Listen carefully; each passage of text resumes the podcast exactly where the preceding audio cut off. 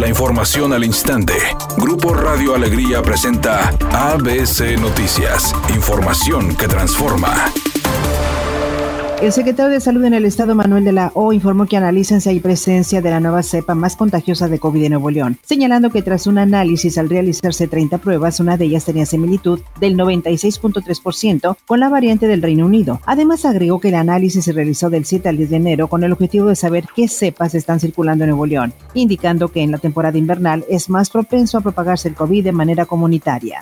Aunque este lunes fue el regreso a clases, maestros del Sindicato Único de Trabajadores del Colegio de Estudios Científicos y Tecnológicos del Estado y del Sindicato Independiente de Trabajadores al Servicio de la Secretaría de Educación Pública no laboraron y exigieron al gobierno del Estado el pago de la segunda parte de su aguinaldo, así como el cumplimiento de contratos colectivos de trabajo.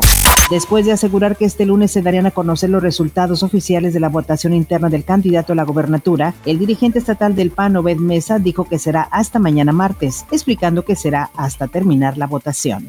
La coordinadora nacional de becas para el bienestar, Leticia Ánimas Vargas, falleció este lunes a causa de COVID. Así lo informó el presidente Andrés Manuel López Obrador, quien indicó que la luchadora social originaria de Puebla se encargaba de entregar becas a estudiantes de familias de escasos recursos en el país.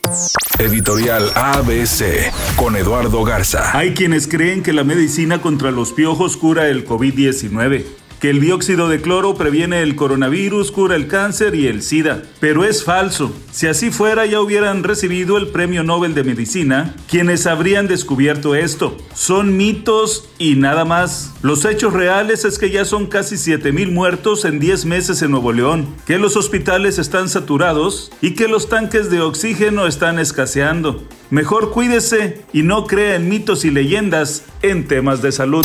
Tras la eliminación ante los Cafés de El veterano coreback Ben Rodisberger aún no sabe cuál será su futuro. Las imágenes de Ben con lágrimas en el rostro levantaron una infinidad de versiones que van desde una simple noche de decepción hasta un posible retiro. Pittsburgh, que llegó a estar 11-0 en la temporada y ser el último equipo en perder el invicto, ligó tres descalabros de manera consecutiva en postemporada. De momento, las redes sociales encontraron una vez más al coach Mike Tomlin como uno de los responsables de la eliminación de los Steelers. El actor Carlos Villagrán, quien interpretó aquí con el programa El Chapo del Ocho, se registró como precandidato a la gobernatura de Querétaro. Arropado por el partido local Querétaro Independiente, el actor de 76 años también se registró para competir por la alcaldía de la ciudad de Querétaro. Concepción Herrera Martínez, presidenta de aquel partido, explicó que la convocatoria interna permite a Villagrán registrarse para ambas candidaturas a ver en cuál gana.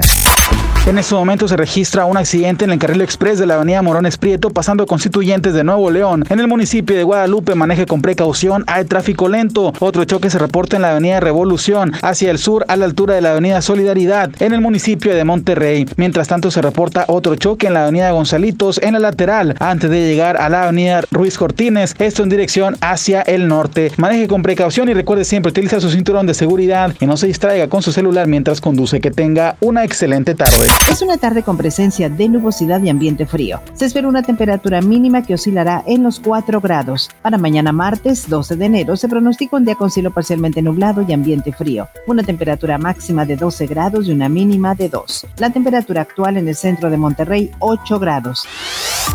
ABC Noticias. Información que transforma.